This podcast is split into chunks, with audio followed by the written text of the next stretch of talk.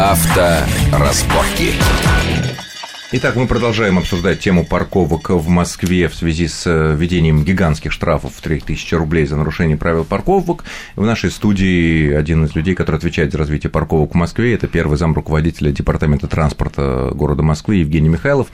Итак, мы продолжаем. Ваш департамент э, на днях объявил о запуске нового интернет-проекта, который должен помочь людям сориентироваться, где можно легально встать, не подпадая под штрафы, и выпустил такую, создал специальную карту, на которой указаны те те парков, парковки, в основном так, коммерческие, да, ну, которые за деньги, но тем не менее там можно встать, которые имеются в центре.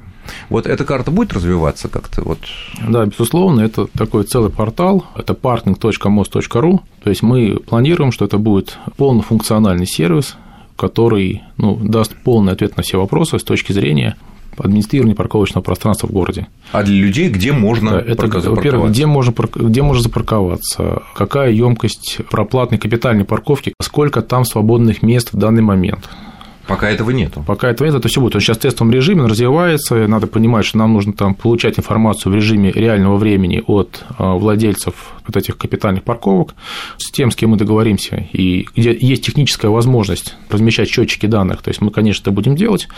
Это будет делать город, это инвестиции городские. И там же будет информация о том, где можно стоять на улице, где парковка. А, даже это? Да, там будут размещены, туда будут нанесены знаки, будут нанесены, соответственно, э, слои с информацией разрешенная парковка, запрещенная парковка на уличной дорожной сети. Если это платная парковка, то, соответственно, это стоимость парковки, это платная зона, то есть это вся информация, которая... И, опять же, наличие в данном месте свободных мест на платной парковке там, на, на уличной дорожной сети. Сколько времени вы рассчитываете, чтобы сделать такой суперпроект, который, на мой взгляд, может даже стать не менее популярным, чем Яндекс Пробки? Ну, он будет жить в режиме такого постоянного совершенствования, да, абсолютно, да. Из того, я что... думаю, что по мере того, как мы будем вот делать пилотный проект э, парковки, и, и он будет развиваться вместе с, с развитием, собственно говоря, парковочного пространства города Москвы. То есть это будет его зеркало, и где будет отражаться вся актуальная информация. А вот сейчас те парковки коммерческие, как написано, э, вы уверены, что эти коммерческие парковки, они общедоступны, даже если они в каком-то бизнес-центре, да? То есть, если это какая-то, ну, не то чтобы ведомственная парковка, ну, вот бизнес-центр только для тех, тех, кто работает, да? Или вы вот это не проверяли, потому что это важно для нет, мы, безусловно, проверяем. То есть, если это парковка общедоступная, если она платная, ну, или там бесплатно общедоступная, то, безусловно, это будет отражено на портале, и мы эту информацию знаем. Но в целом это политика самого бизнес-центра. То есть делать эту парковку служебной только для сотрудников офиса. Которые и, арендуют. Да, абсолютно, со своим пропускным режимом, либо делать ее общедоступной. Но это будет ясно из вашей карты. Да, конечно. Чтобы человек случайно не, не поехал ну, в эту парковку. Во всяком а случае, там... то есть те парковки, которые будут открыты для доступа, мы о них будем знать, и, соответственно, ну, информация о них будет корректно отражена. По поводу разметки для полос, выделенных для общественного транспорта. Эта тема тоже в течение года, наверное, в Москве и не только в Москве уже всех волнует. Сейчас огромное количество знаков висит, э, кирпичей, которые делают эту полосу вот, запретной для всех автомобилей, кроме маршрутных транспортных средств, они висят закрытой черной пленкой. Долго это будет или планируется в ближайшее время как-то уже сделать их окончательно запретными? В Москве сейчас официально введены в эксплуатацию 9 а, выделенных полос. Информацию о том, где конкретно эти полосы находятся, можно там, получить на нашем сайте dt.mos.ru. Там вообще сейчас много достаточно информации обновляется, и сайт постоянно обновляется. Все остальные полосы будут вводиться очень аккуратно. И, соответственно, ситуация, когда знаки развешаны, а полоса не введена, ну, наверное, в течение недели такая процедура снятия знаков с недействующих полос, она будет завершена. Снятие знаков или снятие черных оберток? Снятие, знаков? снятие знаков. Сейчас в городе идет, ну, начинается полномасштабная реконструкция вылетных магистралей, и дальнейшее открытие или развитие вылетных полос, оно, во-первых, безусловно, будет, потому что реконструкция вылетных магистралей, она подразумевает в том числе, что и наличие там после реконструкции а, выделенных полос для общественного транспорта, но это уже будет делаться в рамках тех проектов, которые сейчас реализуются, именно проектов по реконструкции автодорог. И означает это, что если эти кирпичи полувидимые, видимые или невидимые, э, их э, уберут, то это означает, что по этой полосе автомобилисты могут ездить. Да, но они и сейчас э, могут ездить по всем этим полосам, потому что они поэтому и завешены специальной пленкой, и все сотрудники ГАИ предупреждены, прекрасно знают о том, какие полосы введены эксплуатацию, какие не введены. Ну, где кирпич открытый официально висит, там, ну, значит, она введена, да, наверное. У нас да? поэтому не было ни одного случая по поводу того, что кого-то на там, неработающей полосе попытались где-то оштрафовать. Я тоже об этом не слышал. А, разметка для поворотов, въездов во двор, въездов на бензоколонку, там, не знаю, к какому-нибудь там торговому центру, к магазину, ну или в основном просто обычно правый поворот. Многие жалуются, что эта разметка очень короткая, а по правилам, если это действующая полоса, и человек даже на метр раньше этой, ну, сказать, разрешенного зоны очень небольшой въезжает, то, опять же, он попадает на штраф в 3000 рублей. Вы как-то следите за этим делом, где какая разметка, не соответствует она ГОСТу или вот чтобы внести коррективы? Ну, в общем, проекты, которые были подготовлены для выделенных полос, они все, естественно, сделаны в соответствии с действующими государственными стандартами и в соответствии с проектами организации там, дорожного движения.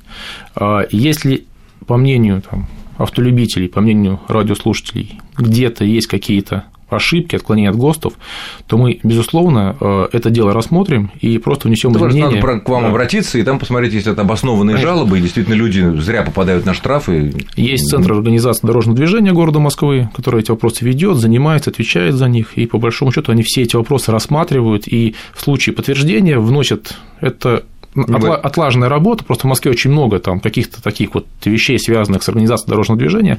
Отлаженная работа вносит там изменения в техническое задание, и, соответственно, соответствующие службы просто исправляют и делают соответствие с тем, как должно быть в соответствии с ГОСТами. Еще по поводу этих полос. Э, были дискуссии по поводу того, э, не стоит ли туда, как это во многих зарубежных странах сделано, пускать официальные лицензированные такси, а также какие-то другие не маршрутные автобусы, те автобусы, которые возят туристов или сотрудников там, они знают, метро до работы, там тоже едут там 10, 20, 30 человек, они тоже, в общем, почти общественный транспорт, ну, единственное, что он не маршрутный, что называется.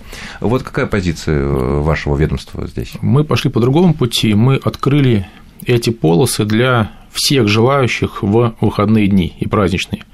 Потому что основная задача все-таки выделенных полос – это обеспечение быстрой там, работы, эффективной работы общественного транспорта. И они эту задачу должны выполнять. Как правило, в будние дни трафик напряженный, поэтому там есть необходимость, чтобы эти полосы работали. В выходные такой, такой необходимости нет, поэтому выходные дни они открыты для всех желающих. Что касается допуска такси, Лицензированных. Лицензированных такси, да, там, или там других там. Лицензированных перевозчиков автобусов, там, заказной автобус, да, там. То мы в нашем понимании, что это все таки должно быть для выделенная полоса для общественного транспорта. Более того, у нас есть уже даже сейчас участки э, выделенных полос, где э, количество маршрутных транспортных средств ну, превышает расчетные значения пропускной способности для этой полосы. То есть на самом деле мы планируем, что эти выделенные полосы в итоге будут заняты маршрутными транспортными средствами. Это задача. То есть задача сделать общественный транспорт действительно общественным, Именно массовым. маршрутный. Абсолютно. Да. Понятно.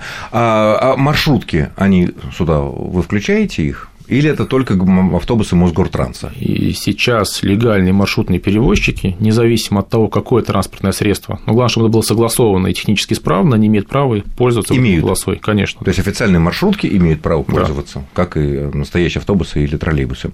А как вы относитесь к такой идее, чтобы вот э, несколько дней назад прозвучало предложение от некоторых депутатов о том, чтобы разрешить в центре города, да и вообще по всей внести в КОАП изменения, чтобы парковку можно было бесплатно делать и без э, каких-либо наказаний под места, где стоянка запрещена, и парковка запрещена ночью между 23 вечера, соответственно, и 7 часами утра. Нет, ну это... это вот, исходя из вашего опыта изучения транспорта в Москве, это допустимая такая вещь, разумно? Я думаю, что она вполне имеет право на существование, потому что в ночное время загрузка уличной дорожной сети, она небольшая, и, собственно говоря, каких-то значимых там проблем ночная парковка, она не представляет для трафика. Угу. Поэтому ну, вполне, это, вполне это может иметь право на существование, но это вопрос федерального уровня. Да, естественно, это изменение решение... КОАП, это именно Госдума да. и рассматривает. Мы будем, Просто мы ваш, будем... о, ваше отношение как специалиста, который занимается изучением этих потоков и что на них влияет. Э, некоторое время назад говорили про, появилось сообщение, подумать, что делать нам с большими нашими троллейбусами, потому что многие люди видят, что в центре города днем, там, ну, кроме час, часов пик, огромный вот этот рогатый троллейбус, в котором находится 3-4 человека, занимает место, ну, как сколько, ну, как 6, наверное, легковых автомобилей. Вот он тяжело поворачивает налево, всем мешает, но что, ну, людям надо доехать. Вот нет ли идей каких-то просчитать маршруты, чтобы пускать там маленькие те же маршруточки какие-нибудь, то экономия будет какая-то, наверное. этот вопрос имеет две стороны. Во-первых, он ходит медленно, троллейбус, потому что улицы все забиты неправильно припаркованными автомобилями. Это первая ключевая причина, почему там транспорт является медленным. И действительно он является неконкурентоспособным для пользователя, для пассажира с точки зрения скорости там, передвижения, поэтому им и не пользуются. А другая ситуация, что э, все эти троллейбусные сети в центре города, они созданы там 25, 30 и более лет назад. Это был совершенно другой уровень, уровень автомобилизации, совершенно другой уровень мобильности населения, совершенно другое распределение там офисных средств. Ну да, так оно сложилось. Офисное помещение, там общественное У нас мало времени осталось. Вот что-нибудь планируется здесь подумать? Ну, планируется оптимизация маршрутной сети, и, наверное, наверное, э, часть троллейбусных линий центральной части города будет переведена на периферию. Просто именно в жилые районы, там, где необходимо ну, ну, тихое. Там, где далеко от метро, по крайней да, мере. То есть, где необходимо транспортные средства, там по большой вместимости. А в центре будут, наверное, наверное более мобильные автобусы. Ну, маленькие. Э, ну, ну, но, но не маршрутные, конечно. все таки это, наверное, все таки на 30-40 посадочных мест, и которые будут ходить по достаточно коротким, понятным маршрутам. Такие шатлики, да? Да, ну, именно как раз для того, чтобы обеспечить понятную и очень такую хорошую э, частоту. Ну, главное, чтобы не в огромной машине не было трех человек, не четырех. И, и, и вторая, это очень важно, чтобы это была частота, человек, выйдя из метро, понимал, что в течение одного-двух минут, трех подойдет автобус. Для этого маршрут должен быть короткий, опять ну, же. Да, чтобы они быстро оборачивались. Да. Ну что ж, э, мы заканчиваем на этой оптимистической ноте. Я благодарю нашего гостя, первого заместителя руководителя Департамента транспорта города Москвы Евгения Михайлова за интересный рассказ. И я думаю, что будем надеяться, что мы скоро в Москве и в Питере, прежде всего в Москве, сможем парковаться э, легально и законно, ну, пусть и за деньги, но зато имея возможность не крутить по нашим улицам. Всего хорошего, с вами был Александр Злобин. До свидания. Счастливо. Авторазборки.